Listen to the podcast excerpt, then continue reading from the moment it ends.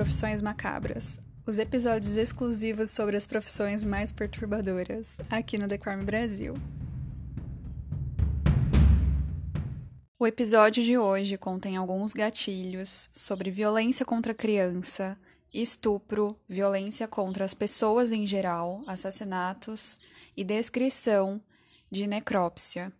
Então, não é um episódio indicado para pessoas sensíveis e é recomendado para maiores de 18 anos.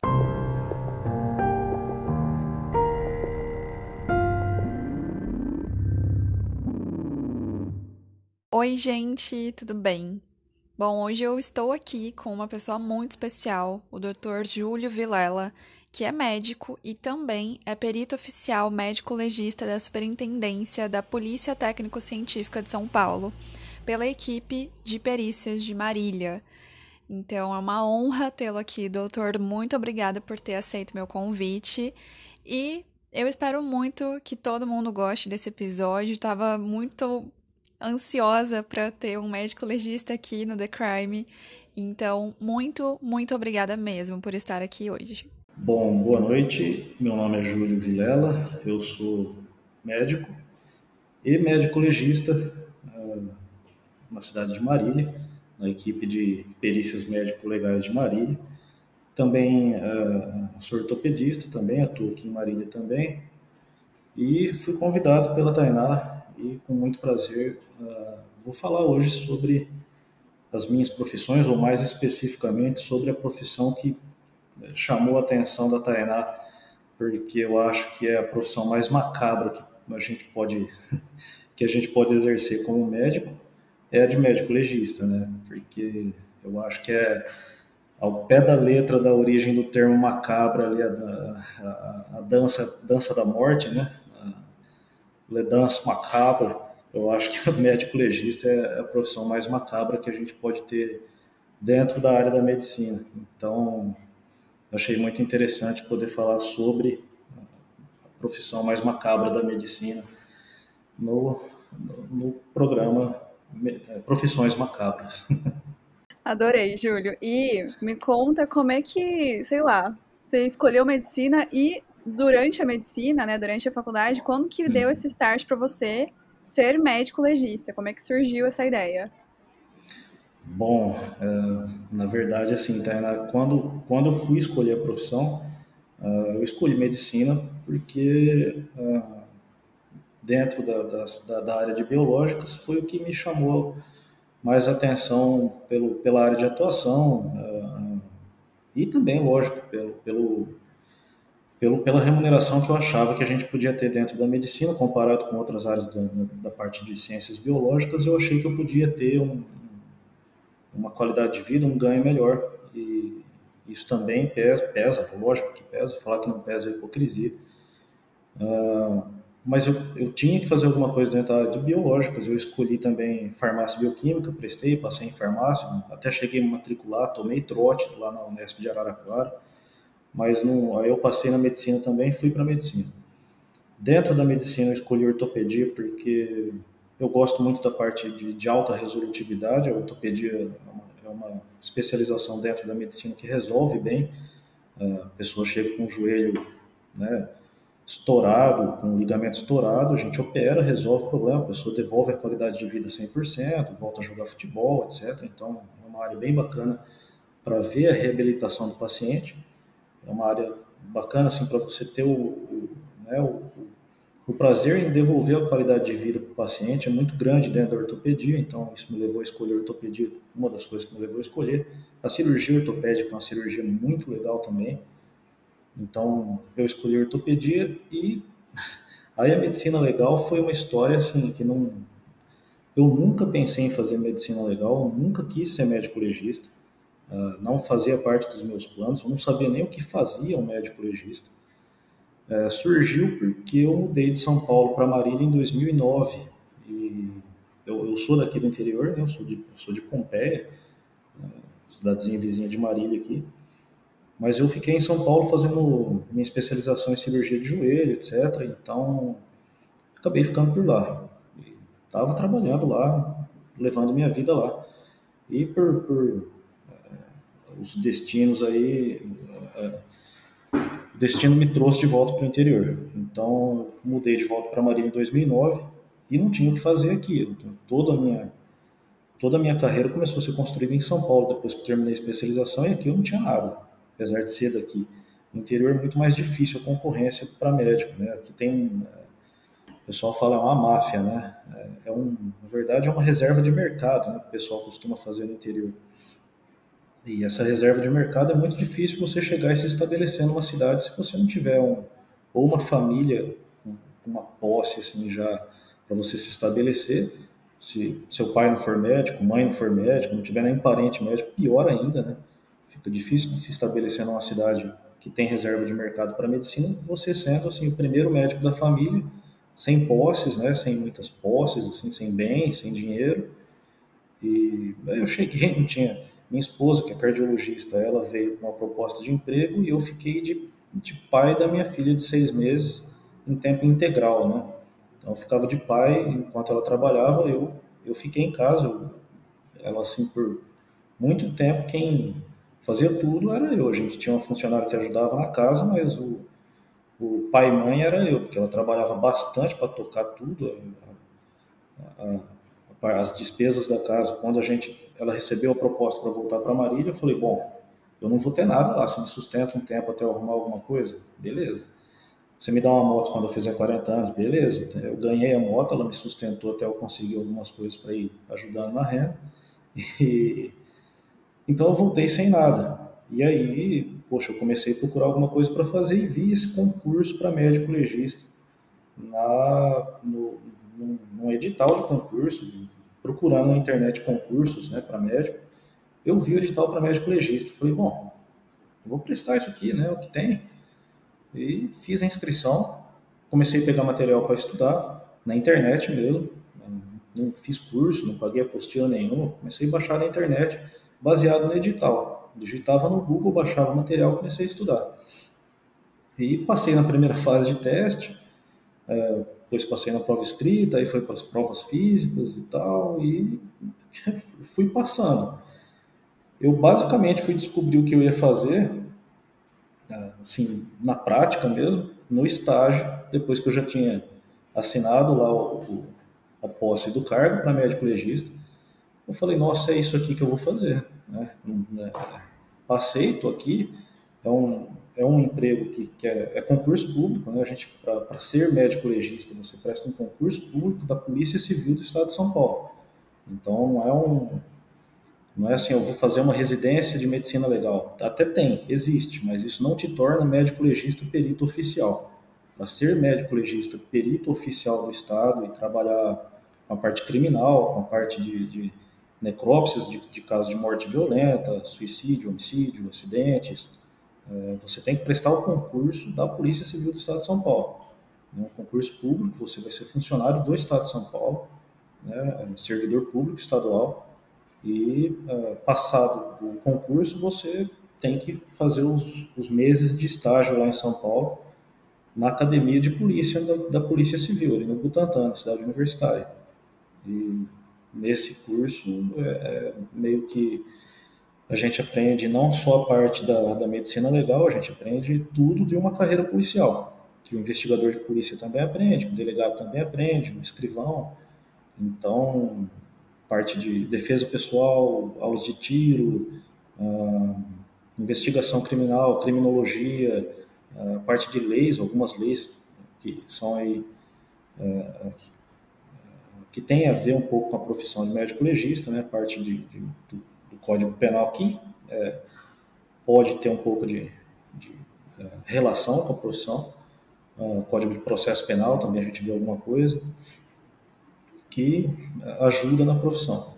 E direção defensiva de, de viatura, então, assim, é, é uma coisa totalmente diferente do que eu estava acostumado até aquele ponto da minha vida. Não procurei isso, é, foi o concurso que apareceu e aí eu comecei, né, Tainá? Eu vim, aí eu, eu fui para Bauru no início da carreira, porque não tinha vaga aqui em Marília. Eu fiquei em Bauru uns quatro meses mais ou menos, depois que saí da academia de polícia, e depois eu consegui transferir para minha cidade aqui em Marília. Muito legal. Eu amei que você colocou o requisito eu só volto se eu ganhar uma moto.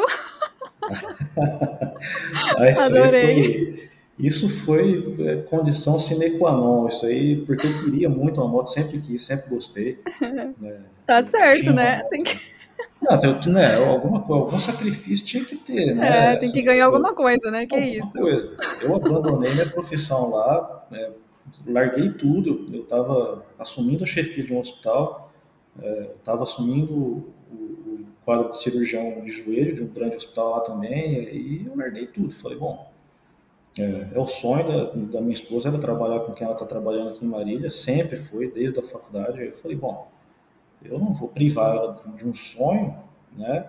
É, ficando aqui numa cidade que nunca foi no nosso plano também ficar definitivamente. Né? Eu nunca planejei ficar definitivamente em São Paulo. Tava lá porque você vai, São Paulo te engole, né? Você vai ficando. E aí, eu falei, não, vamos embora. Mas eu quero ganhar uma moto quando eu fizer 40 anos. E quando eu fiz, ela foi muito ponta firme, né? Ela me, me deu uma Harley Davidson quando eu fiz 40 anos de idade. E eu, eu troquei ela já, eu comprei outra, né? Eu passei essa para frente, comprei outra, continuo com a moto. E é, foi minha condição para poder. Como foi bem uma condição, eu ia vir de qualquer jeito. Mas foi o jeito de eu ganhar a moto, né, Tainá? Sabe como é que é?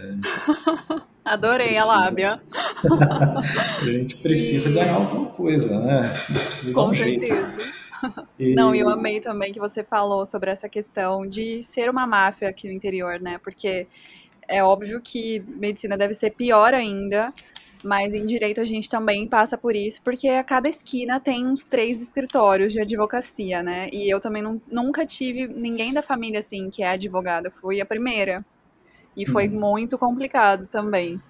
é Mas achei muito legal. E aí, tipo, depois que você passou no concurso, começou a trabalhar, como é que foi isso? Você ficou mal, teve pesadelos? Como que é o trabalho?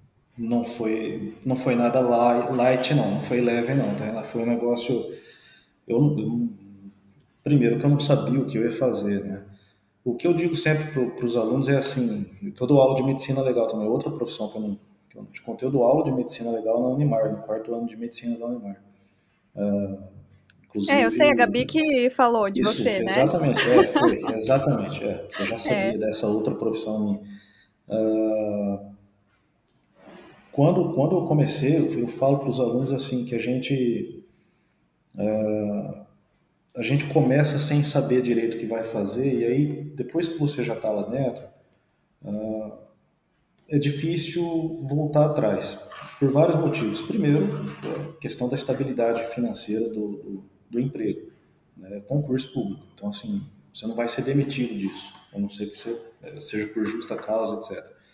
E essa reserva de mercado que a gente está conversando fica, fica assim, você ter esse, esse salário fixo para poder pagar suas contas, conta bastante. né? Eu percebi isso na pandemia agora que assim, é, consultório fechou, cirurgia, cirurgia eu fechei um bom tempo, então é, o que, o que as contas foram pagas com, com, com a medicina legal. Agora, é, é, é difícil a profissão, não por causa que eu falo para os alunos, é o, o difícil não é a parte de gente morta, o difícil é a parte de gente viva. Porque o médico legista, assim, estatisticamente, 70% do, do nosso volume de trabalho é em vivos e 30% apenas é em mortos, né? O pessoal, a cultura popular, geralmente, assim, o médico legista é médico de morto, né? E, e você vê estatisticamente que não, né? Pelo contrário, é, 70% do nosso trabalho é em vivos, né? A gente faz exames de lesão corporal por acidente de trânsito, agressão física, tanto Maria da Penha quanto o, o não relacionado Maria da Penha. Então a gente tem assim, o espectro de atuação é muito, muito amplo. Uh, exame de embriaguez, né, embriaguez clínica, quando você pega no bafômetro, ou você não quer soprar o bafômetro, a PM te leva para a delegacia, o delegado chama o médico legista para fazer um exame clínico de embriaguez. Exame sexológico, né, caso de estupro, então, assim, a atuação em vivos é muito maior do que só a necrópsia, né? especificamente a necrópsia, que a gente fala ah, médico de morto. É a parte da necrópsia, exumações, etc. Mas é a menor parte do nosso trabalho é essa. A enorme, esmagadora maioria do nosso trabalho é em vivos. E é aí que vem a complicação, é no, é no vivo. Porque, uh, tecnicamente, a parte de necrópsia talvez seja um, um pouco mais complicada, porque exige um conhecimento técnico para uh, diferenciar a causa de óbito, causa da morte, né? Por exemplo, uh, um envenenamento, uma, tentativa de, de, ocultação de uma causa morte, por exemplo. A pessoa às vezes toma um tiro e aí é jogada na água, um tiro em algum lugar oculto, né, debaixo do braço, por exemplo, e aí é jogada na água para parecer que foi um afogamento. Né? A gente tem que saber diferenciar isso aí. Se o afogamento é, foi em vida, né, ou se a água é, foi uma coisa pós-morte, ela morreu de outra causa e tentou-se aí camuflar a causa de óbito, tentou-se camuflar um homicídio, é, disfarçando de afogamento. Então, tecnicamente, talvez a necrópsia seja mais difícil, mas a parte do vivo é mais difícil na questão uh, de lidar ali pessoalmente com a, a, podridão do ser humano, eu costumo falar. Uh, o ser humano, uh, assim, você, trabalhando de médico legista, você se torna cada dia um pouquinho mais misantropo você vai se tornando mais misantropo um pouquinho todo dia. A fé na humanidade começa a desaparecer um pouco porque você começa a ver tanta coisa ruim uh, que o ser humano é capaz de fazer um com o outro que assim fica difícil acreditar que, que pode ter esperança nisso. Uh, o, o exemplo clássico que eu dou para quem fala assim, pô, mas como assim? Né? Por que, que é difícil? Em Bauru, nos primeiros 15 dias de profissão lá em Bauru, estava é, tava na sala de atendimento lá, que tem um expediente, né, onde a gente atende os acidentes de trânsito, etc. E entrou a, a, a secretária lá com a, a, senhora do conselho tutelar e duas meninas, uma de 7 anos e uma de 2 anos, a de 7 com a de 2 no colo. E aí eu perguntei o que, que era o caso, né? Aí a senhora do Conselho Tutelar falou que a de 7 tinha sido estuprada e a de 2 também, pelo pai biológico das duas crianças. Então, assim, fica difícil, é, até, difícil de entrar no ouvido isso. É né? difícil de, de, bater no cérebro e ser reconhecido é, como realmente isso que você ouviu. Você fala, como assim? Pai biológico estuprou duas filhas, uma de 7 e uma de 2 anos, dentro de casa. Sim, e não foi a primeira vez, e não foi só com elas, tem mais sete irmãs dentro da casa e todas já passaram pela mesma situação. E o conselho tutelar tira elas de casa, tira uma, tira outra, tira outra, o cara continua, continua lá, né? E, e assim, é, é, lidar com essa informação na hora é difícil, é, porque tem, tem, um, tem um lado seu que quer sair dali, ir no endereço que está escrito ali na ficha, pegar o cara e transformar ele num, num saco de osso. Né?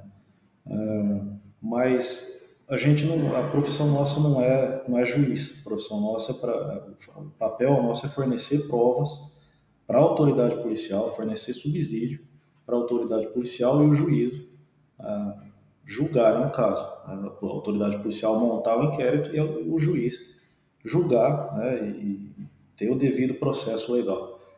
Então a gente faz parte do devido processo legal no fornecimento de prova. A gente dá subsídio para a autoridade.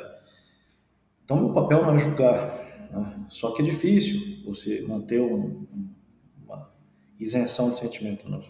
Eu sou um ser humano.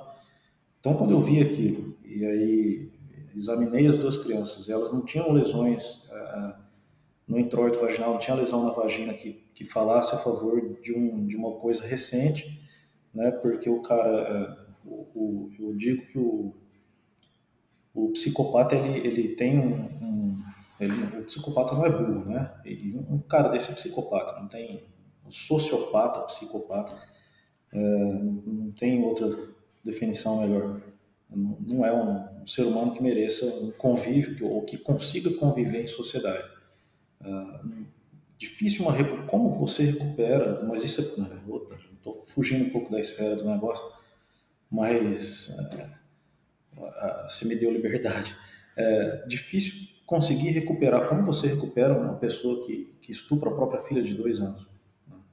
Eu, eu não, não consigo entender muito bem isso. Nossa, Júlio, isso. É, eu falei sobre isso ontem, que eu gravei, né, outro Profissões Macabras ontem com a Carol.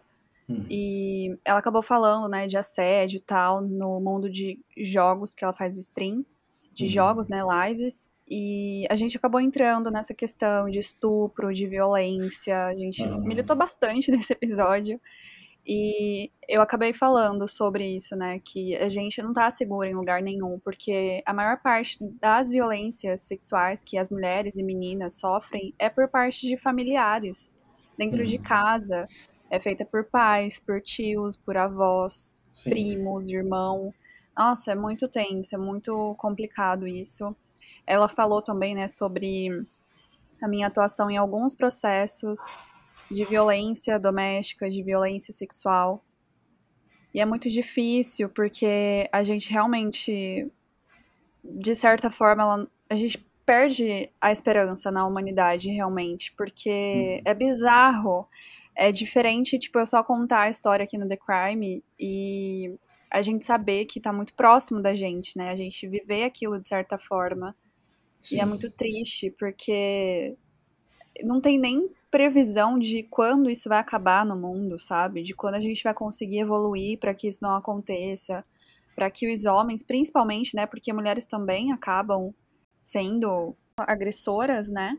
Uhum. Mas a grandíssima maioria são homens e justamente porque os homens acabam tendo essa visão deturpada de que mulheres são objetos sexuais e que não importa a idade, tá ali para satisfazer aquele desejo dele, eles não são ensinados a se controlar. Então, realmente tem essa questão da patologia, porque essa pessoa é doente, não tem como dizer que não. Uhum. Ela tem algum distúrbio, alguma patologia, mas também vem de uma coisa cultural, de pornografia, que acaba instigando muito isso. A maioria dos pedófilos tem uma conexão muito forte com a pornografia, né? Então, assim, uma série de coisas que realmente é, é foda demais lidar. E isso, assim, Tainá, eu, eu, eu é, bom, nesse episódio aí do, das duas crianças, eu precisei eu pedi para a secretária fechar a porta e me deixar trancado dentro da sala. Eu fiquei uns 15 minutos chorando em posição fetal, deitado no chão, porque é, eu precisava, eu precisava retornar um pouco para o mundo real aqui, porque eu, eu, eu, saí totalmente da casinha, né, que nem dizem. É, então, eu precisei de uns 15 minutos ali para conseguir é, atender as, as outras 20 pessoas que estavam lá ainda no dia. É, mas foi, foi, foi o baque inicial. E, e, isso aí, depois desse episódio, e algum tempo depois, continuando a ver esse tipo de coisa, uh, me levou a começar a, a querer entender uh, o que que, o, por que isso acontece, né, Tainá? Eu, eu, acho, eu acho difícil você começar a lidar com isso e fingir que, que é normal. Não, não dá para fingir que é normal. Uh, não dá para fingir que isso não está te afetando e eu encontrei uma das formas de, de trabalhar o, quanto isso me afeta é estudando por que isso acontece. É, eu, eu, gosto muito de ler, eu, eu, eu é, aprendo, aprendo lendo, na maioria das vezes sozinho, desde pequeno. E, pô, comecei, comecei a me enfiar a ler uh, psicologia humana, psicologia uh, do crime, né, psicologia do criminoso, a criminologia em si. Uh, eu até te falei sobre esse livro eh, antes da, da, da, entrevista, que foi A Vida na Sarjeta, né, do Theodore Dalrymple, né, uh, que nesse livro ele fala um negócio muito, muito interessante sobre a violência, uh, o feminicídio, a violência contra a mulher. ele, ele, eh, ele é um psiquiatra que estudou essas comunidades na, na Inglaterra, em Londres, nos subúrbios de Londres, lá na, nas, é, seria ali a nossa favela aqui, né, nas classes mais baixas em Londres, nessas comunidades lá em Londres. E ele percebeu que assim, a, a, ali nessa, nesse tipo de comunidade, as mulheres agredidas, elas, elas na maioria das vezes que elas não contam, que elas não procuram a polícia, que elas não dão queixa, que elas voltam para o lar do agressor, é, porque ali naquele contexto, isso não sei se se aplica no Brasil, eu não consegui achar nada referente a isso no Brasil, mas nesse livro, ele, uma das coisas que ele fala, é, A Vida na Sarjeta é, é, é, sobre isso, né? Sobre a podridão do ser humano. E ele conta que é, essa, esse retorno ao lar, do, ao lar do agressor é porque a mulher nessa situação, ali naquele, nessa comunidade específica, se ela fica sem o agressor dela, né, isso, palavras do, do autor, se ela fica sem o agressor fixo, isso quer dizer para os outros agressores da comunidade que ela está livre, pra, assim, entre aspas ali, livre para apanhar de qualquer um. Então ela prefere retornar para o lar de um agressor, porque meio que assim ela, ela, ela se acostumou ali a essa, entre aspas ali, posse. Ela se acostumou a estar tá ali, ela se sente mais segura uh, sendo vítima de um agressor do que podendo ser vítima de qualquer um e de repente até de um pior do que o que ela já está, ou de vários. Então é, é, muito pesado a gente começar a lidar com isso no dia a dia. É, a profissão é, vira um, não é um fardo, mas vira uma coisa que você tem que achar uma válvula de escape de alguma forma é, eu acho que a maioria dos nossos colegas tem problemas de depressão, de ansiedade, de o médico já é uma profissão bem afetada por, esses, por essas patologias né, de transtornos mentais, né? Eu acho que o médico legista, é, a maioria, com certeza, tem também algum transtorno. Então a gente tem que encontrar válvulas de escape. A minha foi, bom, a minha é a moto, uma delas é a moto. é, é, eu toco bateria, eu, eu gosto de música.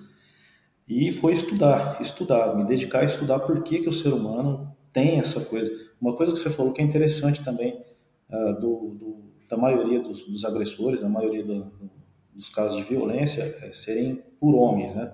Tem um cara que, que estudou isso aí muito, que eu acho que assim é o mais uh, é o mais próximo que eu encontrei de uma coisa que eu que eu, que eu sempre uh, sempre achei uh, correta, não, não correta, mas sempre achei que fosse isso. Uh, o, esse estudioso é um psicólogo canadense, chama Richard uh, Tremblay, Richard Tremblay, algum nome desse, não me lembro o sobrenome agora, é Richard uh, Tremblay, se eu não me engano. É um psicólogo canadense que estudou a origem da violência. Ele começou o trabalho dele, se eu não me engano, antes dos anos 2000, 1997, se eu não estiver enganado. Uh, e ele estudou jovens desde os dois, três anos de idade, desde o maternal ali, desde o berçário, na verdade, acho que ele começou a pegar com 18 meses as crianças e estudar uh, o comportamento violento nessas crianças até os 20 anos de idade. Dos 18 meses aos 20 anos de idade. Ele fez um, um estudo coorte, né, uh, prospectivo, é, no início não intervencionista, depois ele começou a praticar intervenções nesse, nessa população, mas ele estudou esses jovens, né, essas crianças, por 20 anos. Ele e a equipe dele, lógico, ele começou jovem, ele está velhinho né, já, mas ele começou a estudar o comportamento violento nas pessoas. Né? E algumas conclusões observacionais do estudo dele é que a maioria realmente dos agressores são homens. Né? É, ele observou também que uma, uma, uma parcela da população violenta uh, na infância, uma coisa interessante que ele viu, tá, assim, a violência, a maior incidência de violência é na faixa dos 2 a 3 anos de idade. É no, nas clínicas de daycare, né? No texto dele ele coloca daycare, as, as, os berçários, né? Os maternais aí da vida. Uh, a enorme maioria de incidência de violência é dos 2 aos 3 anos. Ele fala que o lugar é, com maior chance de você ser agredido na sua vida é no berçário, no maternal. E ele classifica a violência assim, ele, ele foi ele foi pegando incidentes para checar, né, para fazer o, checklist ali de violência. É, mordida, ah, né, em crianças de 2 a 3 anos é muito comum e é um, um indício de violência, de comportamento violento. Né? Ah, pegar o objeto um do outro sem, sem pedir permissão na, na escola, ele também classificou como violência, né? ele fala do estilo, né? o, roubo, na, de dois a três anos ali, é tapa, é chute, é, empurrão, é, foi classificando esses atos violentos, e a maior incidência de dois a três anos. E ele viu que, sim, a maioria das crianças violentas são homens, são meninos, ah, uma minoria é, é mulher, é menina, ah, mais ou menos uns 20% continuam violentos depois de adultos. Então, desse, desse, desse grande universo de violência, dois ou três anos, 20% continuam violentos depois, 50% não continuam violentos, né? então a maioria não continua violenta, e aí uma faixa de quase 30%, se não tiver memória ruim aí para as porcentagens, uh, ocasionalmente tem atos violentos. Né? Não são os não violentos total, nem os violentos em excesso, os violentos uh, contumazes, né? mas praticam algumas vezes atos violentos. Uh, então a maioria não, não permanece violento depois, mas uh, e aí a conclusão dele que é interessante, né? ele vai ele vai contra a coisa a coisa do Rousseau, né, que o homem nasce bom e a sociedade que que, que, que estraga, né, mais ou menos né, muito porcamente resumido a, a teoria de Rousseau que o homem nasce bom e a, e a sociedade estraga o homem. Ele, ele vai para o contrário, ele, ele, ele, ele revive a teoria robesiana, ele fala, não, o homem, o homem é animal. Né? A gente nasce com instinto violento. Uh, o homem é um animal violento, pela sua natureza. Uh, o convívio em sociedade é que torna o homem capaz de, de, de dosar ou de falar: não, é, para conviver em sociedade, para lidar bem com o meu próximo, eu preciso é, suprimir o meu, uh, meu instinto agressor, meu instinto agressivo. Eu não posso ser agressivo, porque o, o melhor, a melhor forma de conseguir é, cooperação de outra criança na escola, é sendo amigo, é fazendo amizade, pedindo o brinquedo ao invés de roubar. É, se eu tomar um empurrão, é, é, talvez conversar, perguntar por que aquilo aconteceu e não devolver o um empurrão de volta. Então, o, o, ser humano ele aprende no convívio na sociedade a não ser violento. Em alguns casos permanece violento. Ele foi estudar o porquê disso aí acontece e aí ele parte para um pouco para a origem biológica da, do, do, instinto violento. É, ele vê muita coisa de na, na, gestação tem um certo período que a mãe, que o feto tem o hipocampo é, desenvolvido na gestação, né, a formação do hipocampo.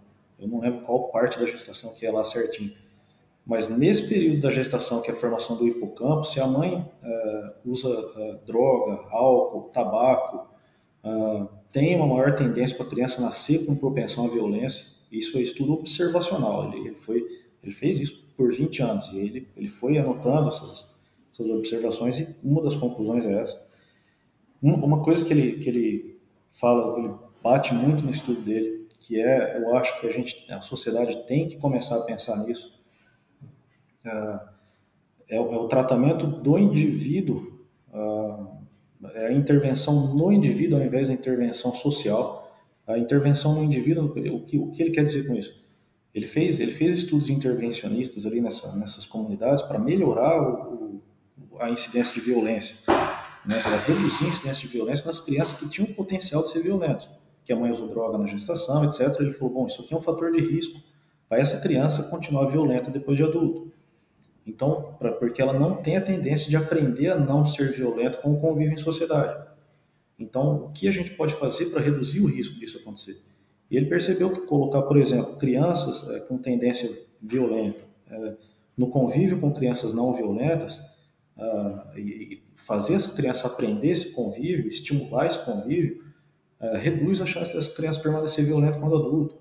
Uh, oferecer à mãe na gestação um suporte psicológico, oferecer à mãe um suporte. Uh, até ele fala que uh, na intervenção dele ele deixava um enfermeiro com, com as mães que tinham condição de risco uh, para servir com as mães que não tinham, não tinham a avó né, da criança, não tinha a mãe presente, deixava a enfermeira para dar conselho do tipo o que, é, o que, você acha que eu devo é, vestir hoje? A enfermeira dava esse tipo de, de, de apoio até emocional porque isso uh, uh, influencia no convívio dessa mãe com a criança nos primeiros meses de, de pós-parto e isso vai influenciar na tendência da criança ser violenta ou não depois.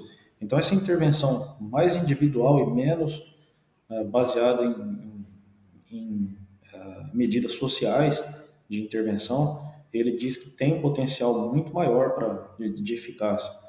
É, é interessante, assim, porque na, na criminologia, né, e ele ganhou um prêmio lá que chama... Oi? Deixa eu só fazer uma, uma pontuação, porque eu tô em choque ainda, que você está falando, né, às vezes a gente muda de assunto e eu não consigo falar o que eu estou remoendo aqui dentro de mim. Mas se você é... deixar, eu falo três horas, desculpa. não, imagina, é pra você falar mesmo. Mas eu tenho algumas ressalvas em relação a esse estudo e não concordo com várias coisas que esse cara fez, apesar uhum. dele ter feito né, um estudo empírico, segundo o que, ele, o que você está contando.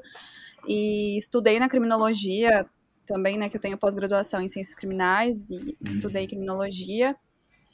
É, a maioria dos serial killers, eles sofreram na infância, passaram por traumas que acabaram levando ele a reproduzir esse tipo de ação que ele sofria na infância. Uhum. E assim, óbvio que tem traços de psicopatia, mas o convívio social, ele acaba fazendo com que essa pessoa, esse indivíduo, desenvolva sim atos violentos. Mas enfim, né? O que eu queria falar realmente é sobre a questão da mulher. Como assim as mulheres na Inglaterra, você falou, né? Em Londres? Foi, foi, é. Gente, que bizarro. Eu, é, eu total. Nossa, total. sério, eu não consigo acreditar nisso. Porque aqui no Brasil, você falou que não sabe as causas do Brasil. Ah, eu trabalhei em delegacia, né? Não em delegacia mesmo, né? Mas atuando é, pela OAB por elas, em delegacia, fazendo aquele atendimento prévio para direcionar vítimas de violência. E lá a maioria das mulheres, elas voltavam para casa porque normalmente tinham filhos, hum. muitas, né, tinham filhos. O marido não deixava ter uma atividade laboral, então elas dependiam financeiramente do marido para subsistência, né, para conseguirem comer, Sim. alimentar os filhos e tudo mais e também porque elas estavam em uma situação de, relacion... de relacionamento abusivo, né? E aí entra aquele ciclo da violência, que ela sofre violência, apanha, é, o psicológico dela já tá completamente fudido, porque ela tá num relacionamento completamente abusivo. Aí começa o ciclo da violência, ela apanha, e aí o marido, ela volta para casa, né? Porque é a casa dela, ela não tem para onde ir. Muitas vezes ela não tem apoio familiar, né? Não tem essa estrutura familiar base.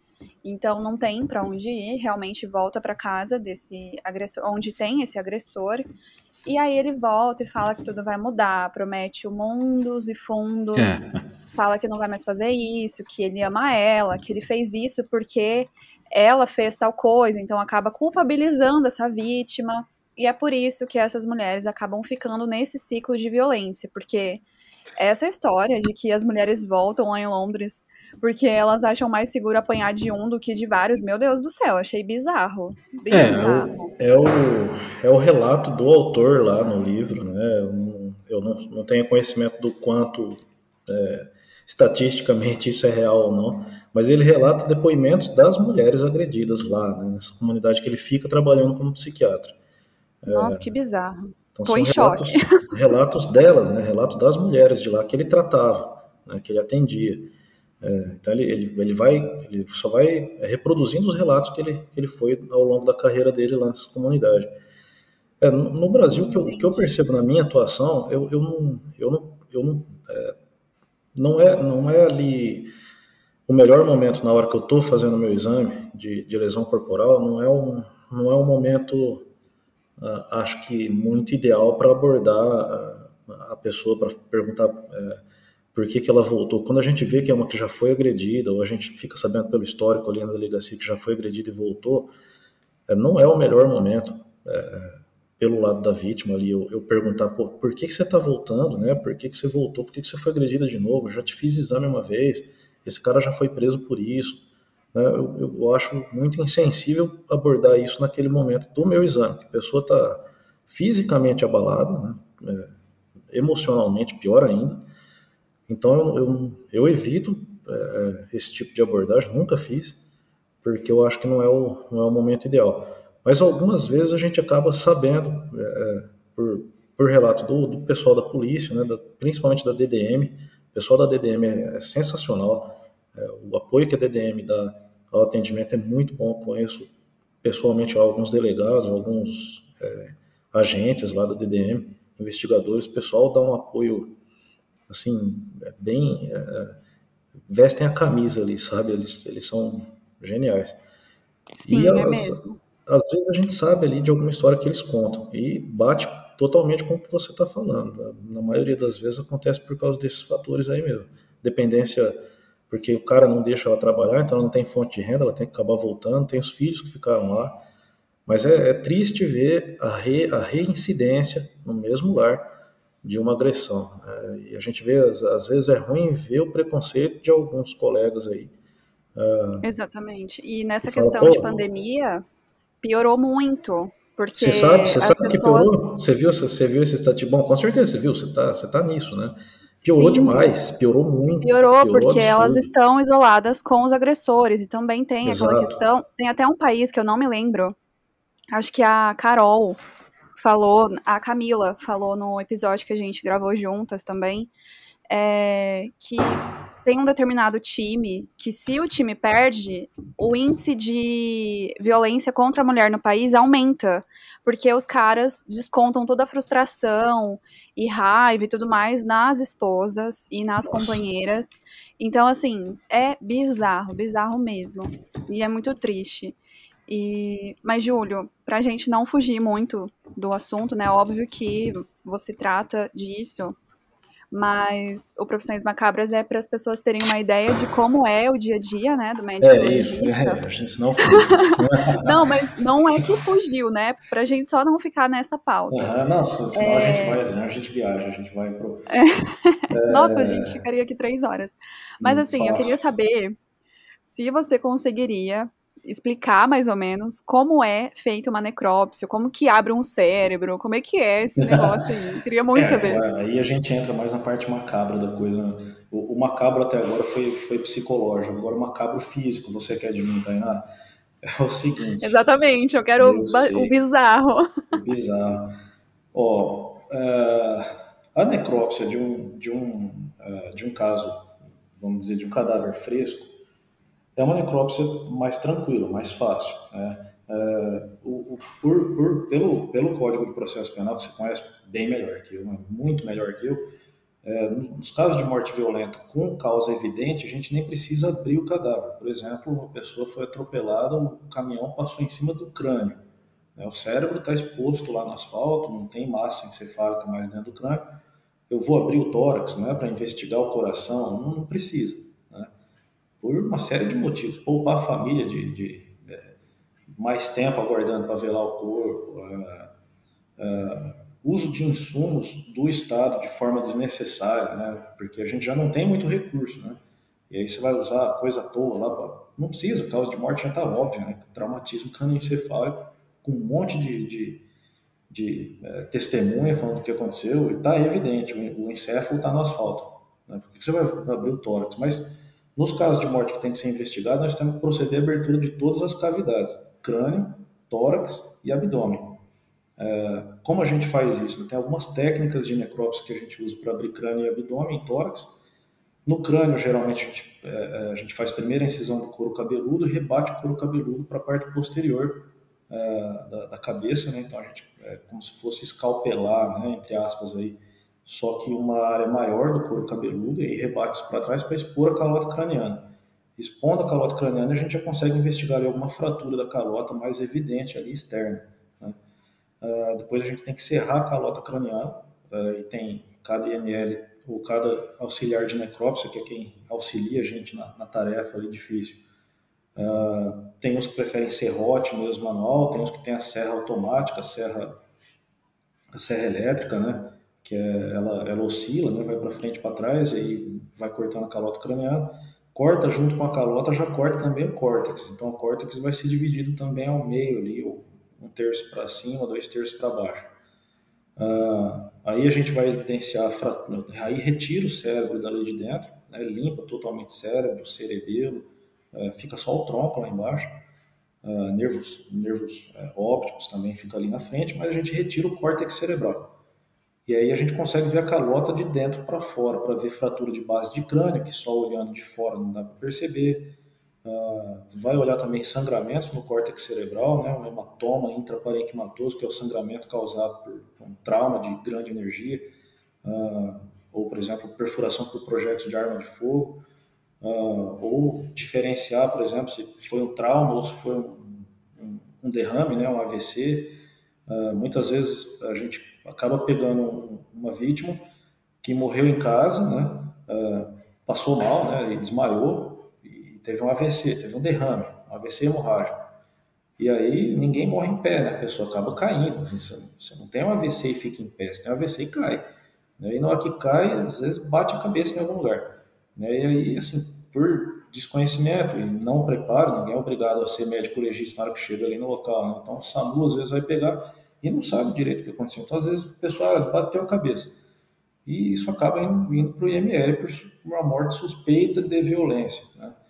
E aí, para diferenciar, poxa, isso foi um AVC, né? foi um derrame? O, traumatismo quando se fala que foi a causa da morte. Né?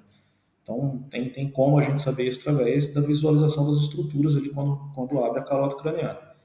Então, a calota craniana é aberta, aí para abrir o tórax e, e, abdômen, a gente faz uma incisão que vai... vai uh, o, que, o que a gente tem que fazer? Se, se você abrir reto, né, você vai ter ali... Uh, o, o, externo e os arcos costais. A gente tem que adentrar para dentro do tórax. Então, externo e arcos costais vão atrapalhar um pouco.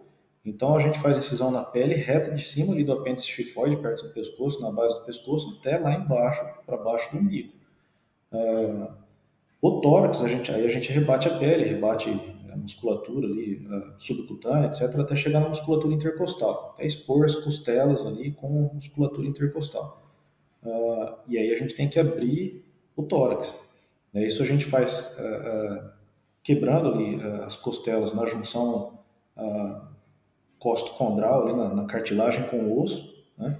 Não é difícil quebrar porque é na junção da cartilagem com o osso, então uma faca com um martelo batendo devagar, sem muito esforço, é, abre todos os arcos costais a gente rebate o externo com, com esse terço médio de arcos costais para cima uh, expondo totalmente a cavidade torácica. A gente vai ver ali uh, coração, pulmão, uh, tem que retirar os órgãos da, da cavidade para poder investigar. Quando tem suspeita de, de, envenenamento no abdômen, a gente tem que proceder coleta do estômago inteiro com o conteúdo estomacal. Então, a pessoa tomou chumbinho, né, veneno de rato.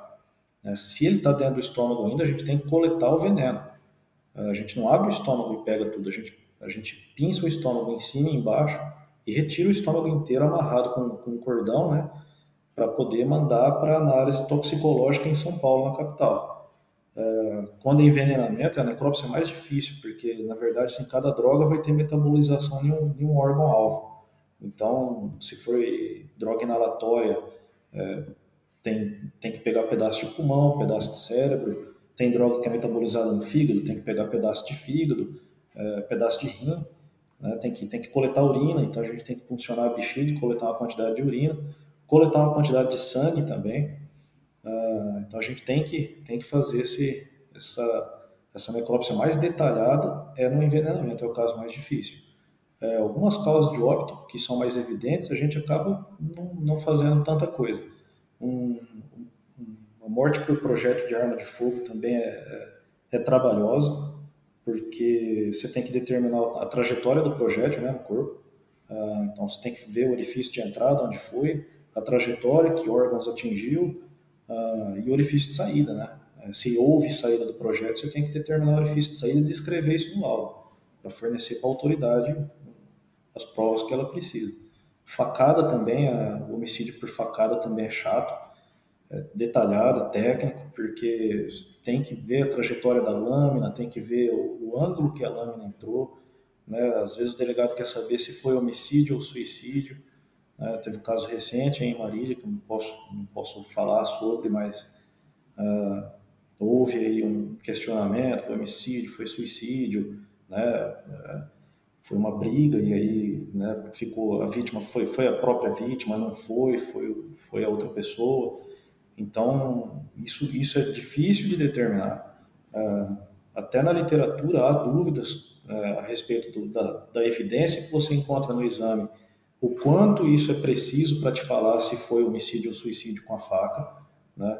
A gente vê que na maioria dos, dos suicídios com faca, a pessoa corta é, punho, né? corta no punho, ou corta ali no pescoço ou no antebraço, ali na altura do cotovelo, para morrer por hemorragia. Né?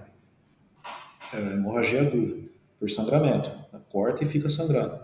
Ah, em abdômen é muito mais difícil a gente ver uma lesão alta infligida por faca em abdômen, porque é, na hora que a pessoa tenta, né, o instinto de, de autopreservação impede ela de continuar com a faca até o fim, né? Então, geralmente a pessoa volta a hora que a, a lâmina começa a entrar. Cortar é, é, é, um negócio mais, mais rápido, cortar punho, por exemplo, é mais rápido. Na hora que doeu, você já fez. Né? O abdômen é muito mais difícil a pessoa conseguir penetrar profundamente ali para conseguir atingir alguma coisa mais letal é, antes de, de ativar o instinto de autopreservação por dor e ela retirar a lâmina, né? Mas é, é mais ou menos 20% dos casos de suicídio com arma branca em abdômen. É, então, assim, tem todo esse trabalho técnico a ser feito que é bem, é bem complicadinho, tá? Não, não é, é o, médico legista ele não abre, é, via de regra, né? A gente não abre o cadáver. Esse é o trabalho do auxiliar de necrópsia. É, ele que tem, ele faz o curso de auxiliar de necrópsia, ele tem a, a técnica de necropsia do auxiliar muito mais é, refinada que a nossa, a gente aprende também, mas o auxiliar ele se dedica exclusivamente a isso. Né? E assim, é, alguém tem que estar fotografando é, cada passo da necrópsia para guardar essas evidências, fornecer para a autoridade policial se requisitado, é, para montar o laudo, né? Porque às vezes você vai concluir o laudo depois, né? E não ali na hora da necrópsia. Às vezes ali a gente tira foto e libera logo o, o corpo familiar, né? Eu não fico lá cinco horas com o corpo, né? É, às vezes um, um, caso ali, às vezes de, de um criminoso que tem às vezes ali a questão do, do resgate do corpo, né? Pelo, pelo pessoal do, do, do, do comando. Então, enfim, você precisa você precisa terminar logo, porque é questão até de segurança sua e de quem está envolvido ali na equipe, do pessoal do hospital, tudo. É, então, às vezes a gente precisa das fotos muito bem feitas dessa necrópsia para terminar o laudo. É, então a gente fica mais nessa questão de coordenar, ó, eu quero ver tal coisa agora, eu preciso de pedaços de cérebro, eu preciso de, ó, corta ali, abre o coração, eu quero ver dentro do coração, eu quero achar esse projétil. É, então, às vezes a gente precisa do, da mão livre, né? E o auxiliar de necrópsia é o, é o cara que sofre mais. Uma coisa. Ô, Júlio, é. o auxiliar, ele também é concursado? Sim, também é outra, é outra carreira dentro da, dentro da polícia científica. A polícia científica, que a gente está enquadrado, no né, médico legista, tem as carreiras de médico legista uh, e de perito criminal. O perito criminal é pelo IC, né, o Instituto de Criminalística, e o médico legista pelo IML. Ah, são, duas, são duas entidades dentro da Superintendência da Polícia Técnico-Científica, o IC e o IML. O IC é o pessoal que faz a perícia em local de crime, ah, acidente de carro, marca de freada, etc., arrombamento, eles tiram foto, impressão digital, essas coisas. É o mais parecido do CSI, né, vamos dizer assim. E o médico legista ele atua né, no corpo e uh, na pessoa viva, nos casos do, que, eu, que eu já comentei com você. Então a gente não vê cena de crime. Falar, o médico legista vai na cena, tem todo aquele negócio de investigação, que eu já vi no CSI, tem aquele, pá, a marca ali, tal, via arma, tal. Não, a gente chega, quando a gente é chamado, o corpo já está no IML, em cima da mesa de inox de necrópsia, uh, às vezes com a roupa do, do, que ele estava vestindo na ocasião do crime, do, ou do acidente, às vezes, quando está internado no hospital depois de algum tempo já do, por exemplo, o cara sofreu um acidente de carro, ficou três meses em coma no hospital e aí morreu. Né?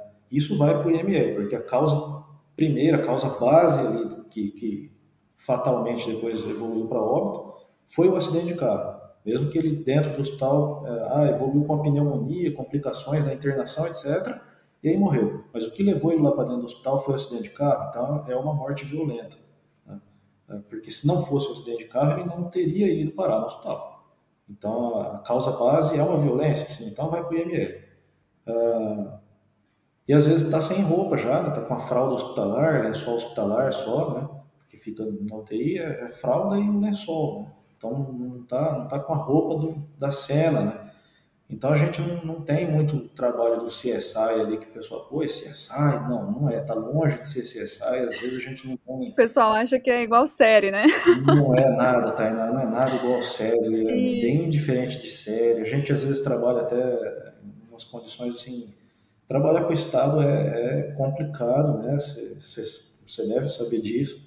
Muita burocracia para comprar, né? Uhum. Às vezes você precisa do negócio e fala, pô, não, tem que emitir uma ordem para São Paulo para vir a verba, para não sei o quê, é muito centralizado, né? Então, é complicado. E assim, é, a coisa mais difícil para o legista na parte de necrópsia é, é, o cadáver putrefeito, tá? Esse é o, dentro do macabro do médico legista, esse é o mais macabro de todos, é o pior. Porque, assim, você imagina um corpo putrefeito com mais ou menos uns 15 dias de, de decomposição. É, tem aquelas fases né, da decomposição cadavérica, que é a, a, coloração, que a gente muda a cor, né? Vai ficando um, uma cor mais enegrecida, né? Um verde enegrecido. A gente vai alterando a cor do corpo. Depois entra na fase gasosa, que o corpo incha, né? Por resultado de gases ali da fermentação do, do, das bactérias que estão ali no nosso corpo. Na hora que a gente morre, elas começam a fermentar tudo. E o resultado da, fer, da fermentação é gás carbônico. Né? A, a, nossa avó, quando colocava o pãozinho, colocava o fermentinho royal ou fermento biológico ali na massa do pão, é, aquilo ali é o nosso corpo quando morre. É, bactérias vão Nossa, eu tenho, eu tenho uma memória não afetiva péssima sobre isso, porque no ensino médio a gente faz visita né, em faculdades. Uhum. E eu fui na Unimar para fazer a visita né, do curso de medicina e tal. Nossa, tinha uns tanques lá com os corpos imersos, acho que não sei no que que era, mas pra. Ai, como que chama? Pra. Pra, pra deixar o né? corpo. É, for, é Ai, formal, é no formal. Isso, isso, isso. E aí tinha muito, muitos cadáveres ali e foi bizarro, porque eles ficam inchados, estranhos. Nossa, eu fiquei em choque. Aqueles... Eu falei, é, realmente não vou fazer medicina. aqueles ali, Tainá, estão bem conservadinhos. Eles ficam com cheiro forte de formol, do produto químico. Quando você vê um corpo na fase gasosa de putrefação, é, que ele está inchado porque... Eu não quero ver. É, assim, não queira ver. É, é o nosso corpo tentando explodir, começa a, acumular gases no interior do corpo, então assim, o abdômen fica inchado de um tamanho que parece um, adquire um formato batráquio, né? parece um sapo o abdômen. É, tanto que na necrópsia, na primeira, na primeira furada do bisturi para abrir o abdômen, faz barulho, estoura, como se fosse uma bexiga daquelas de parque de diversão que estoura, Bum, faz barulho mesmo. Nossa, e não sabia disso. Faz e tudo começa a ficar meio inchado, né? A língua fica protusa, querendo sair para fora, o olho fica esbugalhado, né? O olho fica, parece exoftalmia de, de, de uh, hipertireoidismo, né? O olho, a gente está explodindo. Né? Tem, tem muita coisa feia nessa fase gasosa. Uh, e depois entra na fase colicoativa, que chama, que é a fase que o corpo apodrece mesmo. Aí, aquela, aí a gente explode, né? O, o abdômen, os gases começam a sair, né? E aí a gente começa a derreter, a massa orgânica nossa começa a liquefazer, começa a virar uma, uma meleca grudada ali na, no que já foi um corpo um dia, e começa a derreter mesmo e entrar em decomposição bem rápida. E o odor nessa fase, e o tanto de larva de mosca que tem nessa fase, é uma coisa assim, absurda. É, é, tão, é tão forte o cheiro que Bom, quando você está na estrada andando de carro com a janela aberta, você passa, sente aquele negócio, pô, tem bicho morto por aqui. É, multiplica isso por um milhão. Né? Porque o ser humano... E como que vocês fazem? Vocês usam máscaras específicas ou não? Vocês têm que ficar lá sentindo então, esse cheiro horrível? Aí é o seguinte, tem um monte de truque que o pessoal, né, a lenda, a lenda ensina, a lenda urbana, não, passa Vic. Não adianta passar Vic. Ela passa Vic ali debaixo do nariz, por baixo da máscara, põe duas máscaras aqui, você sente só o cheiro de Vic. Não, você vai sentir o cheiro de Vic com cheiro de corpo humano podre. Nunca mais você quer ver um Vic na sua frente depois disso. Você, vai abominar o Vic a partir desse dia. Ah, masca um babalu, masca um chiclete por baixo da máscara. Outra, outra coisa que você nunca mais vai comprar é babalu. Você não vai mais querer ver babalu, porque você vai te lembrar do cheiro. É, e outra, quando você mastiga, né? Você põe para dentro o ar junto com o que está na sua boca, é, tanto que quando a gente vai provar um vinho, você dá aquela chacoalhada no vinho da boca para estimular junto né, o olfato junto com o paladar, né, o aroma. Né? Se você mastiga um babalu, você está pondo moléculas que estão no ar ali com o odor de, um corpo em decomposição dentro da sua boca e sentindo com a papila gustativa da língua, estimulando mais ainda o gosto daquilo ali que você está sentindo cheiro, e nunca mais você mastiga um babalu. Então, não tem como você conseguir uh, disfarçar o cheiro de um corpo putrefeito. A melhor forma de fazer isso é entrar, respirar firme e forte ali por 5 minutos, aí o bulbo olfativo no cérebro entra em estresse você não sente mais o cheiro, ou você acostuma com o cheiro, ou te afeta menos o cheiro. Né? É, falar que você se acostuma com uma cena dessa é mentira, ninguém se acostuma com isso. Quem se acostuma deve procurar auxílio psiquiátrico, porque não é normal você se acostumar com uma cena dessa e achar isso é, assim, ah, é, eu, eu gosto. Não, ninguém gosta. É, é nosso trabalho, faz parte do nosso trabalho. Alguém tem que fazer isso. Mas falar que, ah, eu gosto, eu acostumei. Não, ninguém acostuma. É, você se habitua e com uma, duas, três, quatro, dez necrópsias de cadáver putrefeito, você acaba encarando de uma forma melhor ah, o, o, o, trabalho. Mas, assim, acostumar e gostar não dá. Ah, então, a gente não tem equipamento específico para isso. Os auxiliares de necrópsia, que quem mergulha mais a fundo ali na coisa, é, espirra secreção nele quando o corpo está né, tá liquefazendo ali, eles, alguns deles compram uma, do bolso, né? Não é fornecido para eles isso. É, o, que, o que o Estado fornece é um avental básico ali, é, mas alguns auxiliares de necrópsia compram aquela roupa que parece um astronauta, parece coisa radioativa, amarela, assim. Eu já, tinha um auxiliar aqui em Marília que tinha isso. Ele mudou para Santos agora, muito bom por sinal.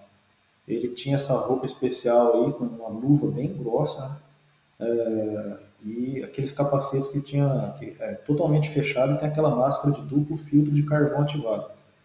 Ali dá para impedir o cheiro, só nessa com esse equipamento. O resto é lenda. Não, põe a N95. Não, não adianta a N95. Não, põe duas. Não, põe não sei o que. Não, nada adianta. Tem que entrar, sentir o cheiro, pegar fundo Nossa, ali e deixar o, o, cérebro entrar em estresse e aí se acostuma.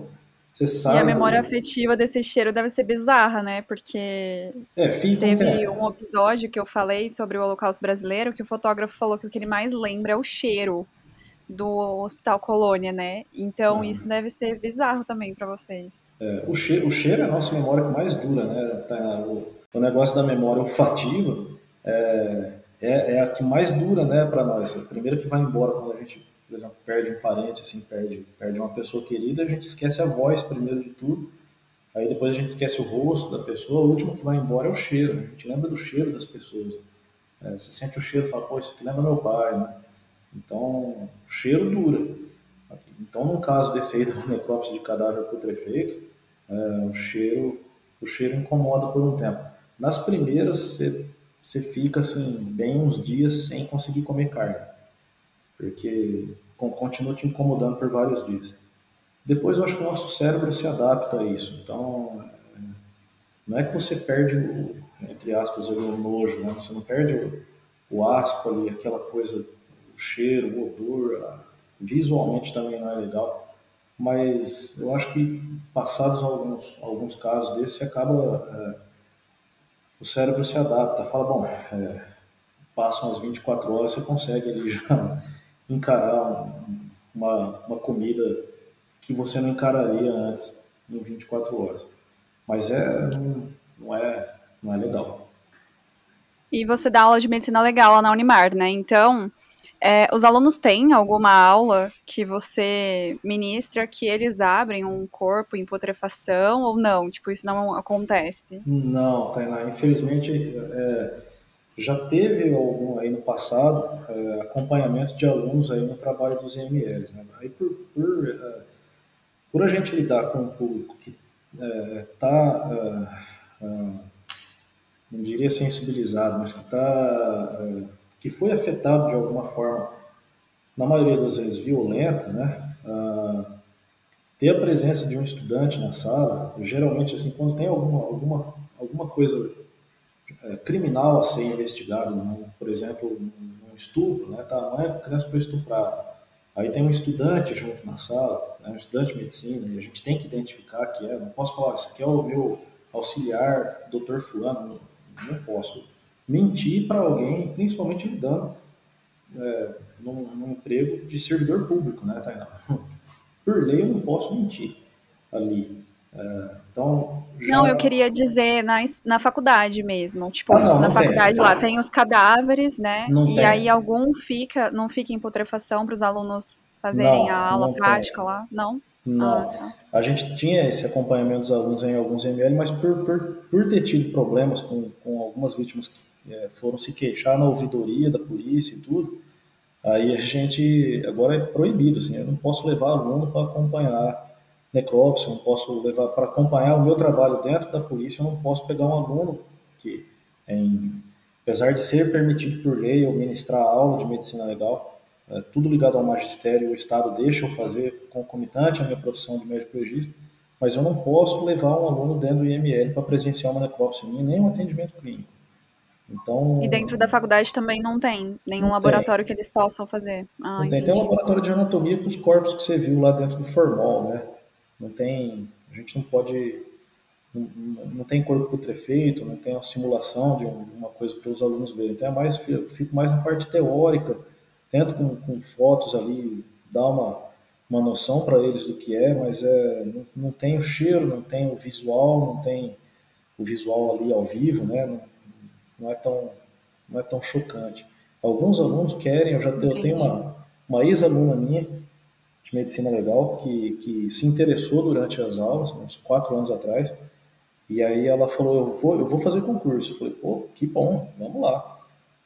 Ela prestou o concurso, passou e hoje é minha colega de, de ML aqui em Marília. É muito legal ter uma ex-aluna de companheira de trabalho hoje, sabe, para trocar plantão, para trabalhar junto. Fiz uma necrópsia com ela, né, um caso que ela teve interesse pessoal de acompanhar.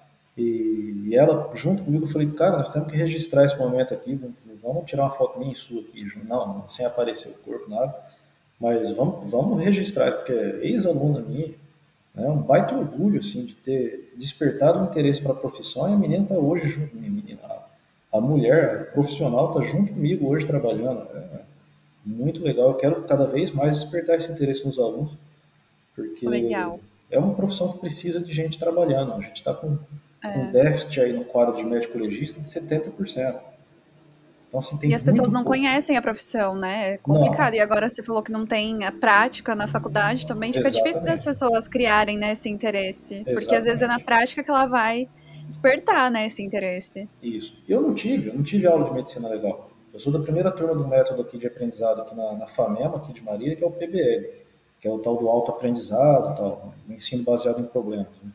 É, que hoje está difundido aí no monte de faculdade, mas eu fui a primeira turma da primeira faculdade no Brasil. Eu não tive aula de medicina legal, por isso que eu, quando eu prestei o concurso, eu não fazia a menor ideia do que era isso. Né? Hoje eles colocaram lá, tem um pouco de carga horária lá, uma aula, uma vez por mês com o professor lá, mas assim, não tem, é pouco, não tem. Na Unimar eu dou uma aula por semana, mas eh, eu acompanho a mesma turma de alunos por cinco, seis semanas, então é pouco tempo também que eu tenho com cada turma. Então tenho que escolher os temas bem a dedo, não é uma coisa muito extensa. É, mas só para despertar o interesse deles mesmo.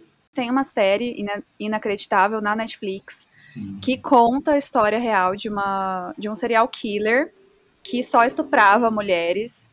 E ele era militar, ele conhecia essas técnicas de estupro realmente. Ele amarrava as vítimas, estuprava elas, e ele tirava foto delas em várias posições. E aí elas são, elas eram vendadas, né? Ele sempre aparecia no meio da noite e ele não tinha um tipo específico de mulher, ele agredia todos os tipos, desde meninas jovens até idosas. Uhum. E isso foi baseado realmente em uma história real. E aí elas lembram, né, dos flashes, então todas falavam que ele amarravam elas, então elas ficavam, né, com a marca do, dos pulsos amarrados. Uhum. Elas lembravam dos flashes, só que ele, como nos Estados Unidos é comum ter banheira, ele emergia todas as vítimas durante 20 minutos na banheira. E ele fazia algum tipo de, sei lá, na hora do, do estupro, algum tipo de movimento que não deixava nítido essa agressão. E a Gi falou sobre isso no seminário que a gente fez, né, sobre saúde da mulher no cárcere, sobre é, toda essa questão de saúde na penitenciária, né, e aí ela apresentou esse projeto que ela queria lançar para dar esse treinamento para todo tipo de médico e enfermeiro para eles conseguirem identificar essas lesões de estupro, independente é, de ser um médico legista ou não. E aí eu queria saber qual que é a diferença desse treinamento, como é que descobre isso realmente e se é real, né? Como é que acontece isso? Vamos lá. É, no, no, estágio, a gente passa no hospital lá em São Paulo, chama, no, trabalho lá dentro do hospital Pérola Byton, que é o serviço chama BAME Care, que é da Polícia Científica, o BAME Care, que é direcionado para vítima de estupro.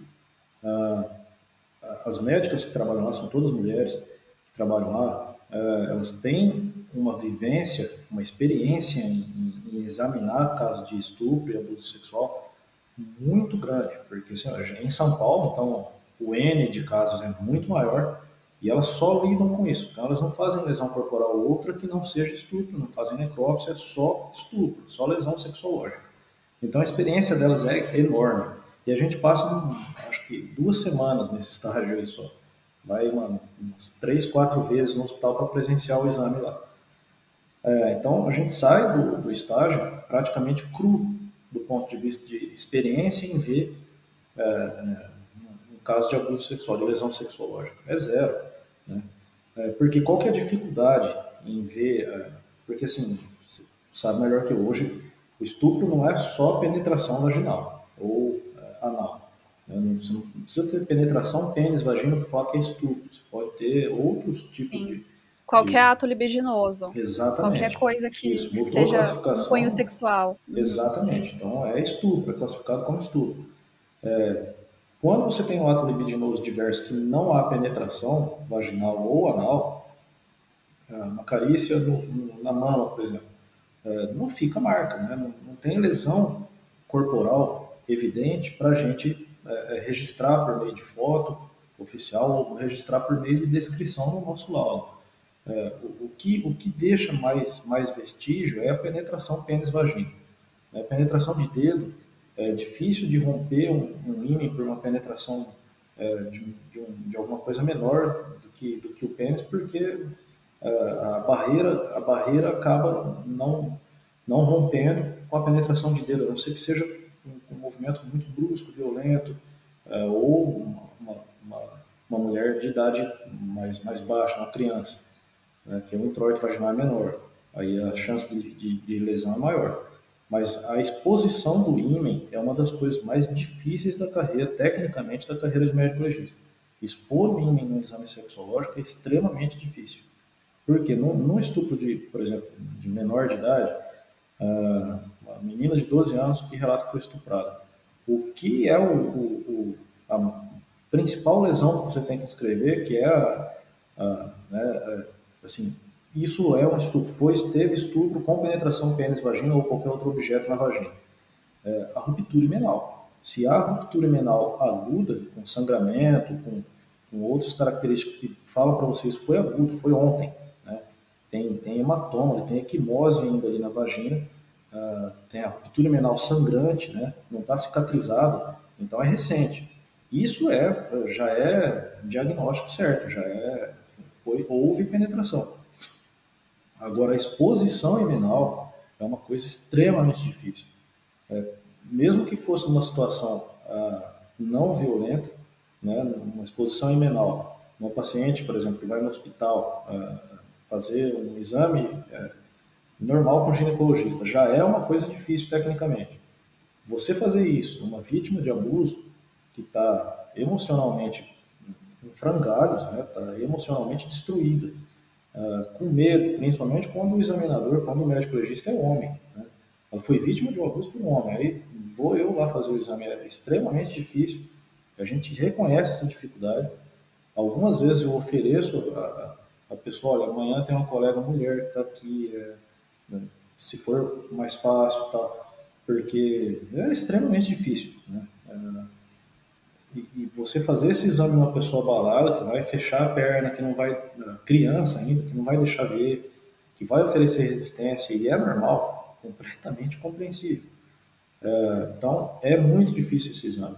Eu desconheço qualquer coisa desse tipo de imersão na água é, para disfarçar a ruptura menal. Não, não há descrição na literatura de medicina legal disso, não, também não ouvi das, das profissionais lá do BNCare qualquer técnica que possa disfarçar. A ruptura imenal, quando acontece e é aguda. Mas é, é porque evidente. ele fazia. Ele não pegava crianças, entendeu? Uhum. Ele pegava adult, mulheres adultas, ah, idosas. Ah, e aí, teve... hum. é, como ele fazia toda essa questão de limpar o corpo, então ele também colocava não só por, pela questão do estupro, mas se respingou alguma coisa ah, dele sim. Nelas, entendeu? Elas ficavam lá tomando banho e saía tudo. Então, a grande parte das vítimas foram desacreditadas pela polícia lá dos Estados Unidos. Foi um caso que demorou para ser solucionado, esse serial killer demorou para ser encontrado.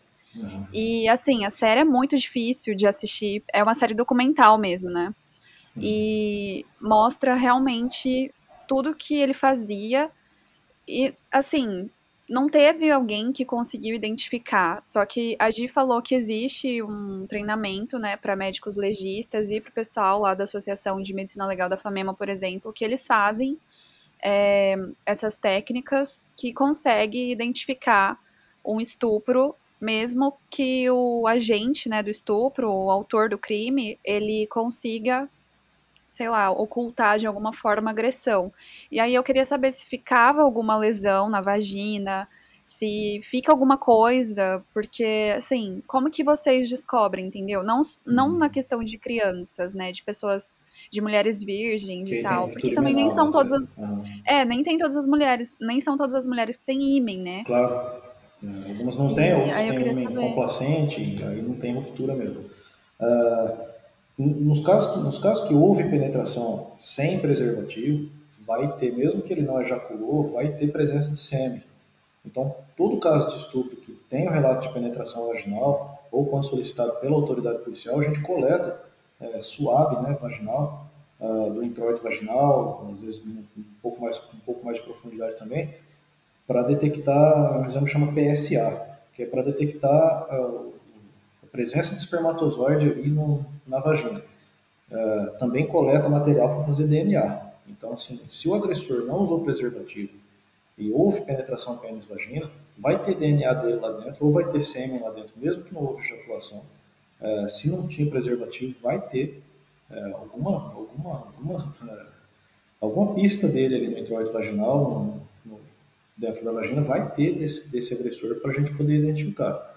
Então, de rotina é feito o exame PSA para detectar sêmen, o DNA às vezes é feito também.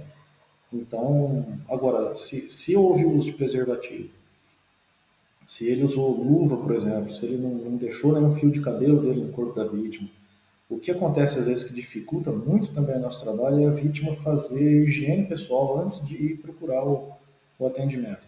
Né? Tomou banho, usou chuveirinho, etc. Aí, assim, nós não vamos ter, não vamos conseguir coletar o PSA, não vamos conseguir coletar DNA, porque a vítima fez a higiene. Em boa parte dos casos também, a vítima não procura imediatamente o atendimento, nem na polícia para fazer o boletim de ocorrência, e nem no, nem no IML, porque quem solicita o exame do IML é o delegado. Então, primeiro tem que ir na delegacia. Para a vítima ir à delegacia imediatamente depois do estupro ou de um abuso, é muito difícil. É, eu não sei a porcentagem, você deve ter visto isso já, mas é, não, eu acredito que não seja a maioria, né, Tainá? Então aí dificulta, né? Ah, passou cinco anos já. Poxa, aí, aí fica complicado. O que a gente pede é, para às vezes é quando a pessoa passou por um atendimento, por exemplo, na cidade, teve um, teve um estupro e ela foi tomar, foi passar um atendimento no hospital, na cidadezinha dela lá, que não tem IML, né? Foi procurou atendimento no hospital às vezes para tomar a pílula do dia seguinte, porque ficou com medo de ter engravidado, etc. É, essa pessoa vai passar, essa vítima vai passar por atendimento médico lá no local. E aí a gente pode solicitar, o delegado pode solicitar o prontuário hospitalar para a gente ver se no prontuário tem descrição da parte do médico que atendeu, ginecologista ou clínico geral, plantonista, para ver se tem a descrição da lesão que ele viu. Então é importante a, até o curso de medicina legal nas, nas universidades é importante para eu ensinar os alunos a descreverem direito as lesões que eles veem, porque às vezes o meu exame vai depender da análise do prontuário deles. Então é importantíssimo pelo menos a base, um pouquinho, o pessoal ter para descrever adequadamente uma lesão. Porque se descrever mal, ou com letra ilegível, né? médico quase não tem letra ilegível, uh, ou não souber descrever, ou não observar isso, não me ajuda. Não ajuda o médico legista, não ajuda o delegado. Mas é. é não, não, conheço assim. É, do, do, nada para disfarçar assim, a, a limpeza, né, Tainá? Se, se, você limpar exaustivamente a vítima, é, não vai sobrar material é, genético para analisar.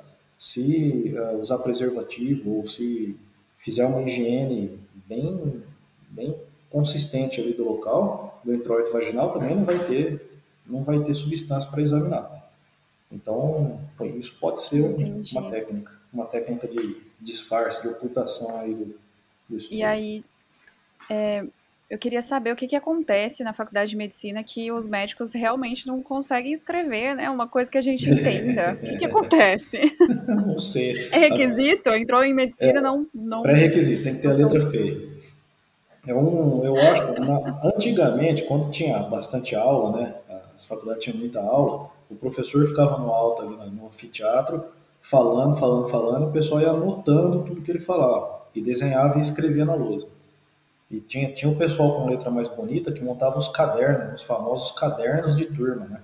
Todo mundo xerocava o caderno do cara que tinha a letra mais bonita e anotava tudo, porque esse caderno virava meio que uma apostila básica do curso.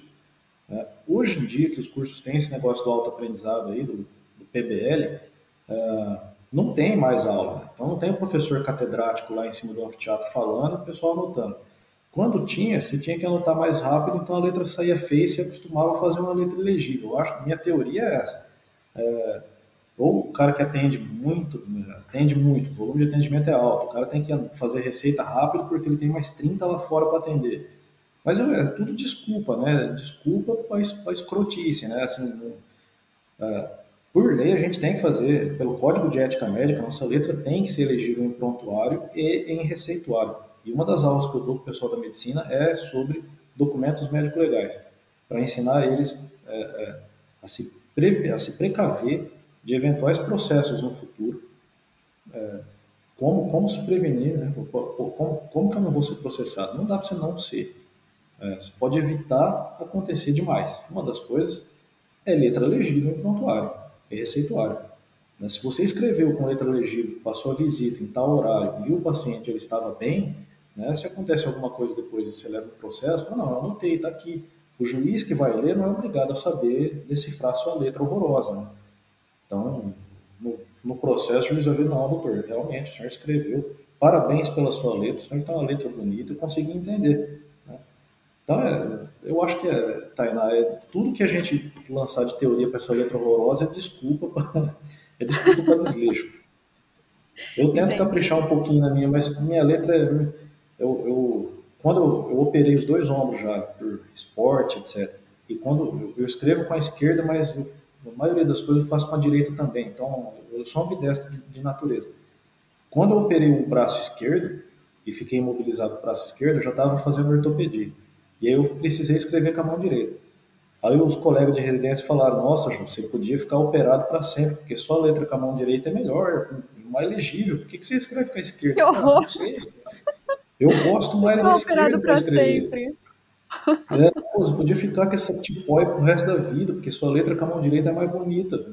Escreve com a direita. Não, não gosto. Pode escrever com a esquerda que vai mais rápido. Mas... Hoje você está no plantão, você está escrevendo com a esquerda ou com a direita? Não, aqui, aqui no plantão é, é tudo eletrônica, prontuário no eletrônico, é receituário eletrônico, é computador. Eu só assino só, eu imprimo e assino. E aí você está assinando com qual? Eu assino com a esquerda, tá?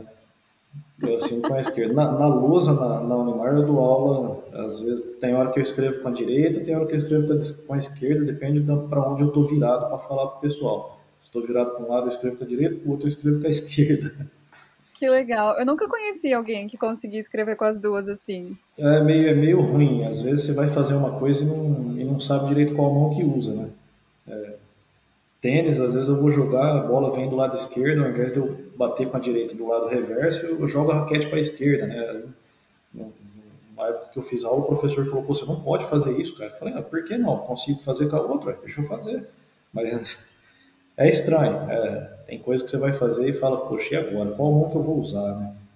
Menos futebol. Futebol eu sou péssimo com as duas pernas, não sirvo para jogar futebol.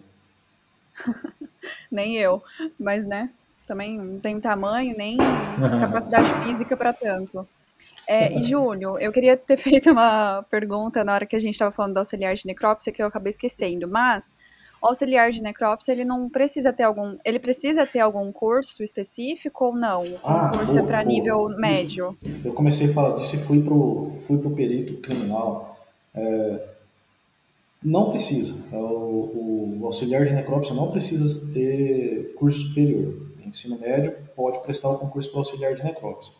Uh, as duas carreiras principais na polícia científica é o médico legista e o perito criminal. Mas tem uh, o auxiliar de necrópsia, o atendente de necrópsia, uh, papiloscopista está na polícia civil, não está mais na polícia científica. Uh, tem o fotógrafo que está na polícia científica também, uh, junto do IC, né, no Instituto Criminalístico, não no IML. No IML é a carreira de médico legista, auxiliar de necrópsia e atendente de necrópsia. São essas três aí. O atendente de necrópsia não faz necrópsia. O atendente de necrópsia ele trabalha no, no, IML na parte do relacionamento com o familiar, na parte administrativa, etc. Mas ele não, não abre cadáver. E também é, é curso ensino médio, também não precisa de curso superior. Para médico legista precisa do curso de medicina. Para perito criminal pode ser é, tem, tem uma uma vasta gama de cursos superiores que pode prestar o concurso para perito criminal, que eu não me lembro de cabeça quais são, mas é um é, monte. Não, são vários mesmo. A semana passada mesmo, a Thaís Vendramini, que é veterinária, ela falou que veterinários também podem ser pode. peritos criminais, sim, e é bem sim. legal. Uhum. Dentista, uhum. esse... engenheiro. Uhum, sim, verdade. É, e esse fotógrafo, ele entra lá na sala, tipo assim, se precisa documentar alguma parte do corpo específica, ele tá lá e ele faz não. as fotos ou não? Não, quem faz ah. a foto da necrópsia é o próprio médico legista mesmo. É o, o, o fotógrafo criminal ele fica no IC, mais na parte do, de fotografia de local de acidente. Da cena de crime. Isso, hum, arrombamento, cena de crime, etc. Mas no, no, IML quem tira foto é o, é o médico legista mesmo. É, tem Legal. lá um monte de coisa que é, tem aula de fotografia também na, na ah, isso que eu ia te perguntar. Se você tem algum treinamento uh, para fazer. Tem, ah, que legal. Tem, mas assim, é, é, de acordo com, lá, com, com, os, com as normativas lá, a gente tem que tirar foto com uma máquina própria do IML e salvar ela num formato específico lá, que é o Real, não lembro o que lá das contas. O formato não é, não é JPG, não é, é um formato específico lá para não, para não ser factível de adulteração a, a, foto. Então a gente usa uma máquina super arcaica lá, que é do Estado, né, que está lá no IML, lá com aquele, com aquele, com aquele selinho de patrimônio, né, tal. É, a gente não pode usar o celular, por exemplo. Né? É, só que assim, às vezes a máquina não está funcionando, às vezes não tem a máquina, está quebrada. Aí você tem que tirar o celular. E o celular facilita, porque o celular, assim, você não precisa nem saber tirar foto, né? Você aponta ali e tira. Uh, mas tem que ter um cuidado para essas fotos não não vazarem do celular, não cair em rede, não. Então, assim, o que eu faço quando eu preciso usar o celular, porque senão eu fico sem foto, é imediatamente passar, passar para o computador do IML e apagar, deletar elas completamente do meu celular.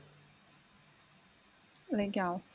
E é, queria saber qual que é o assunto preferido que você seleciona, assim? Você falou que tem que escolher, selecionar bem os casos, né? Porque você tem uhum. pouca matéria.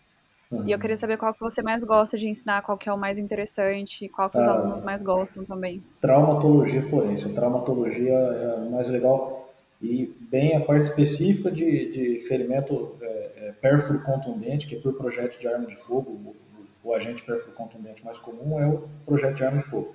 Esse o pessoal fica, o pessoal fica perguntando, vai ter aula de balística? Vai ter aula de balística? Vai ter aula de traumatologia forense? Dentro disso vai ter o agente perfil contundente, que é o projeto de arma de fogo, que ensina a ver a distância do tiro, é, como que você calcula se o tiro foi dado de curta distância, média distância, longa distância, é, quais os, os, vestígios que deixa no corpo um tiro, né?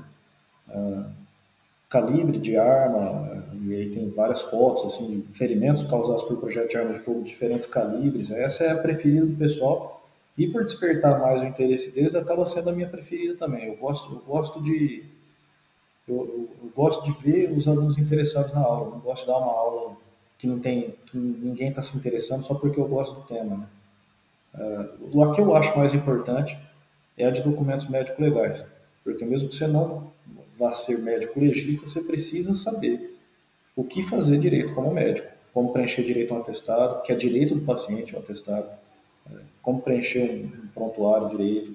Então essa é a minha aula que eu acho mais importante mas é que eu gosto mais é a de traumatologia, porque é que os alunos gostam mais.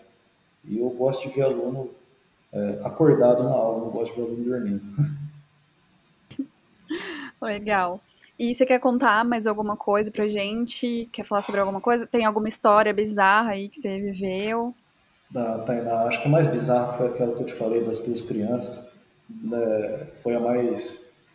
Tem, tem várias, né? Eu, eu, eu sou eu sou meio é, sorteado aí, sempre para os casos mais famosos aí, sou eu que faço sempre, não sei qual é a minha, o imã, né, para casos famosos aí da, da cidade, da região, mas assim, peço até desculpas para você, eu não posso comentar sobre eles, né, mas tem não, vários, claro, eu né? entendo perfeitamente. Tem, vários casos assim bizarros, né, de, de é, homicídio, homicídio duplo, né, de mãe e filha, por, por, padra, por padrasto, você deve saber de qual caso estou falando, é, que, foram enterradas tal. Então, assim, é, tem, tem muito. É, eu, eu costumo falar que, assim, a hora que eu entro em casa depois do plantão, eu deixo tudo do lado de fora, inclusive a roupa, porque se eu contar um quinto do que eu faço em casa, é, eu não entro mais em casa. ninguém me deixa, ninguém, ninguém vai me deixar mais conviver com eles em casa se eu começar a contar o que acontece. Ah, como é que foi seu dia hoje no plantão? Normal. foi bom, um dia normal. Bom, foi um dia normal. Mas conta alguma coisa que aconteceu. Ah, nada diferente do meu dia a dia. É, é, é o de sempre. Não, não dá para ficar eu não posso fazer os outros sofrerem o que eu já sofro. É, desnecessariamente. Eu preciso sofrer. Eu preciso estar ali. Alguém tem que fazer isso. Senão não tem prova. Então, aquele velho it's a dirty job, but someone's gotta do it. Né? Tem, tem um trabalho sujo, mas alguém tem que fazer. É. E você quer dar alguma dica para quem quer se tornar médico legista? Bom, primeiro de tudo, uh, torce bastante para aparecer outro concurso, está difícil. Uh, o Estado está cortando um pouco os gastos aí, mas fica de olho em edital de concurso. Sempre entra, no, digita no Google edital concurso médico legista. Sempre vai aparecer nos resultados lá. Abriu o edital, pega livro, começa a estudar o Genival Veloso França, que é o mais famoso autor de medicina legal brasileiro. É a Bíblia da medicina legal, tem que estudar isso aí, de cabo a rabo, inteiro, da primeira à última página, decora tudo esse negócio. É grande, mas enfia o pé na jaca e decora. Uh, mantenha um preparo físico adequado para passar na prova física, porque tá no edital, você tem que passar. Tem prova física, você tem que passar e tem que fazer. Ah, mas médico legista fica só na mesa, pode ser acima do peso, não precisa ter preparo físico. Está no edital do concurso? Então você tem que passar na prova física. É corrida, flexão, é, barra fixa, abdominal. É bem fácil. Só que assim, mantenha um preparo físico, porque senão você tem que correr atrás na hora que aparece o edital, né? Apareceu lá, prova física, e tem gente que fala, nossa, eu vou deixar para fazer um regime perto do dia da prova física. Não, não vai adiantar. Então, é, você tem que estar preparado. Né? o concurso é meio que o padrão da polícia é mesmo, padrão, a prova, exatamente. a prova, o exame físico e psicológico. Tem o, tem a, a prova é mais direcionada, né? Tem CAI, coisa de medicina legal mais com maior peso na nossa prova do que na de delegado, por exemplo. Uh, e a prova é discursiva ou objetiva? Tem as duas, tem a primeira fase que é teste, ah, a segunda fase é discursiva. Legal. E aí na prova tem a prova física, tem o PAF, né? E prova de aptidão física, depois tem o PAP, a prova de aptidão. Inclusive, deixa eu só falar uma coisinha aqui rapidão, uhum. que meu irmão é personal e ele dá esse tipo de curso do TAF, de preparação, Verdade, realmente, para quem faz. Uhum. Meu irmão é foda. Oh, Não, muito bom. Se eu soubesse, bom, eu, eu já fazia exercício antes do concurso, mas é bom você falar para o pessoal que está ouvindo aí, já que já, já fez a propaganda para o mano já.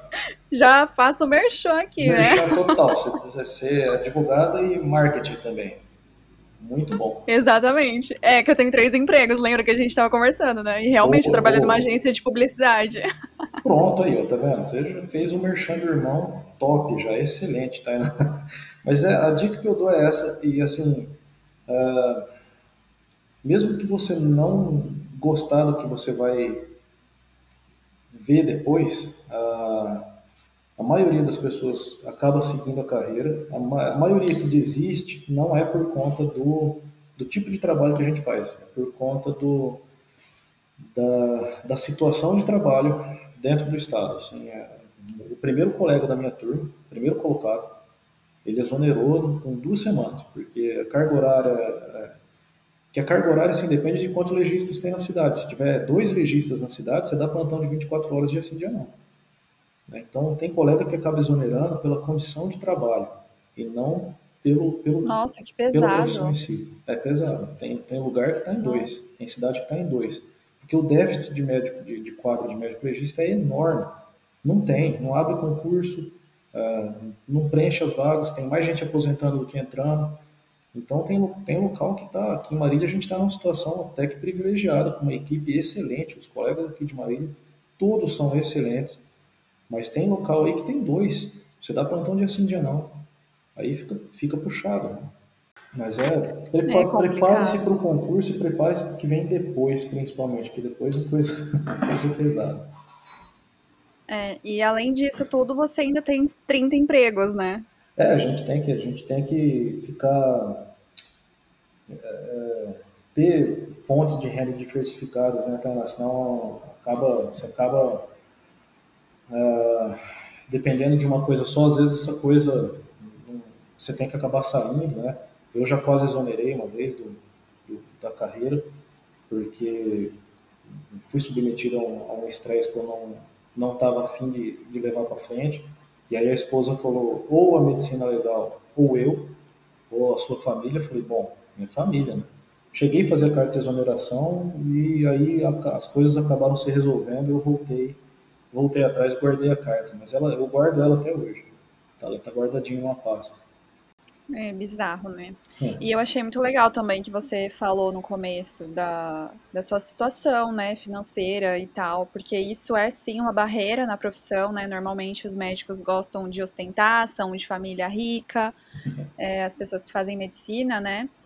E é importante a gente também falar sobre as pessoas que não são de família rica, né, herdeiras aí, e que vem de uma já linhagem, né, de médicos na família e conseguem construir, conseguem fazer a faculdade, conseguem passar em concursos, Sim. porque realmente depende muito da sua capacidade, do quanto você quer aquilo e do quanto você luta por aquilo, né? Sim, o, o homem é produto da, da, sua dedicação, da repetição e do seu, do seu, do seu empenho, né? É, lógico, oportunidades facilitam um pouco as coisas, mas nem sempre a facilitação significa um, um melhor desempenho lá na frente ou uma melhor condição de vida lá na frente.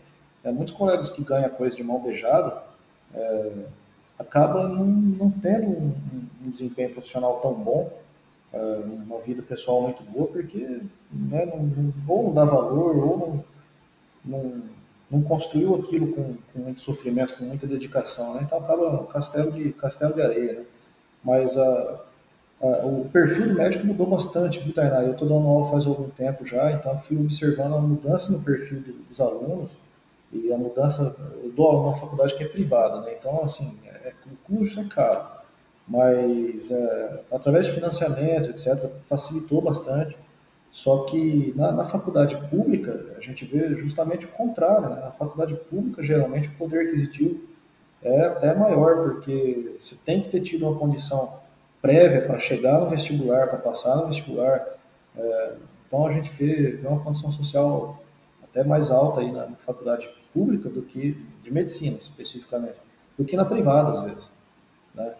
É, mas mudou bastante o perfil, viu, Tainá? O estudante de medicina mudou o perfil é, socioeconômico, o, sem contar outras, outro, outro tipo de perfil que alterou porque a, as gerações são diferentes. Eu tenho uma filha de 12 anos, vai fazer 13. Assim, não adianta eu achar que é, ela vai ser igual as coisas que eu aprendi, ela também vai, vai ser. Não, não adianta, a gente tem que se adaptar às gerações, às mudanças né, que, a, que a humanidade vai passando. É, eu tento ser o mais é, moderninho, entre aspas, aí possível, com, até com os meus alunos. Né? Eu não posso falar, ser aquele professor lá, é, é, rigidez, tal, militarzão na aula, não adianta. Eu não vou ter aluno se eu continuar, se eu ficar nessa. Né? Então você tem que acostumar com, com a mudança da humanidade, não tem jeito. Quem, quem, não, Sim. quem não se adapta. Eu tô sabendo como você é de, prof... como você é de professor, né?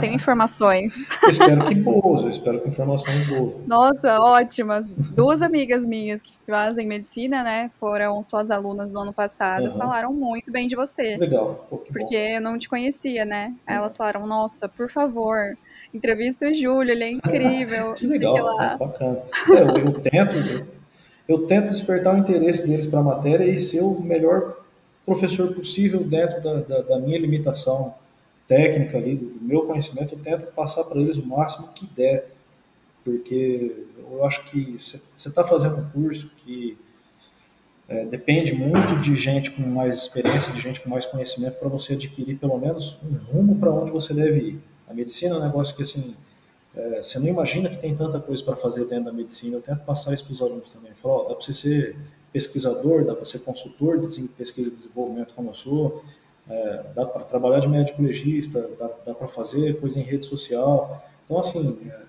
os tempos mudaram. O médico não é mais só um cara com um jalequinho ou vestido de branco com uma canetinha no bolso sentado atrás de uma mesa escrevendo a receita. Não, é, é mudou, né? A humanidade mudou, a profissão mudou, a gente tem que se adaptar. Quem ah, a telemedicina vai acabar com a medicina? Ah, bicho, quem fala isso falava também que o, o e-mail ia acabar com o fax, ou sei lá, o, o Spotify ia acabar com o disco de vinil. Pô, se liga, né? Assim, a gente tem que se adaptar. Spotify acabou com vinil? Não, tem gente que curte vinil.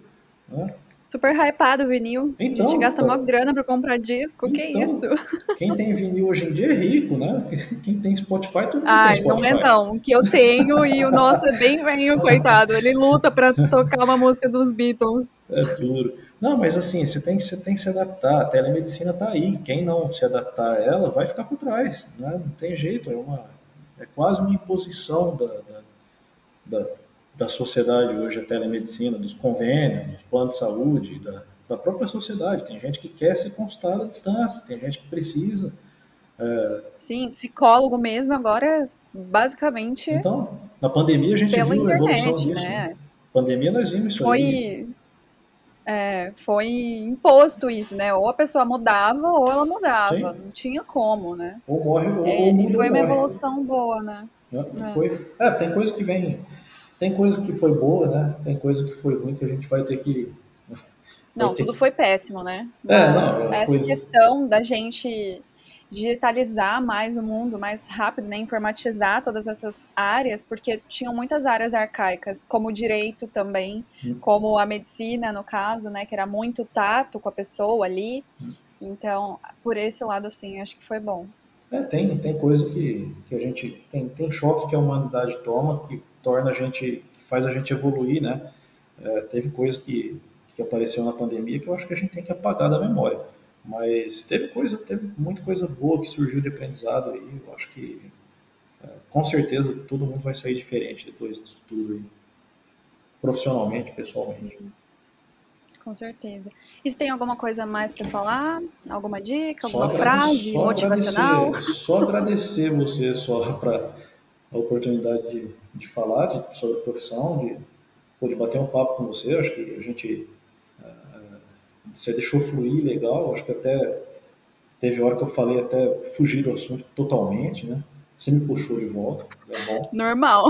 Não, é normal. normal. Ontem, no episódio que eu gravei com a Carol, a gente falou várias abóboras, nada a ver com o tema, e tudo Não, bem. Acontece, por quando você deixa livre, a pessoa vai, né? Eu, eu gosto de falar, então foi embora. Mas eu queria agradecer de verdade, acho que quem ouvir vai ter uma noção do universo da medicina legal diferente do que podia ter no começo. Aí falar, pô, não era bem isso que eu achava que fazia. Né? Então, tomara que desperte o interesse das pessoas. E se eu falei alguma coisa tecnicamente incorreta aí, peço que os colegas aí me corrijam no privado. Eu falo, pô, Júlio, você falou lá, estava errado, cara. Não, me corrige. Eu aprendo também. Estou aprendendo todo dia. Com certeza, todo mundo, né? Ninguém acerta sempre, tá todo mundo errando e tá tudo certo. A claro. gente aprende. Esse é o objetivo da vida, né? A gente aprender a cada dia. Melhorar um pouquinho. Mas né? eu quem agradeço, porque você nem me conhecia e uma doida do nada no Instagram. Oi, tudo bom? Ah, Quer gravar um podcast? A gente confia. Eu adorei. Muito obrigada por estar aqui, por disponibilizar seu tempo do plantão para estar aqui no The Crime. E eu tenho certeza que você ajudou muita gente que quer ser um médico legista no futuro e que estuda para isso. Acho que a informação é o que a gente precisa buscar realmente para a gente saber o que vai fazer, né, no futuro, na profissão, na prática, que é bem diferente da teoria. Isso aí.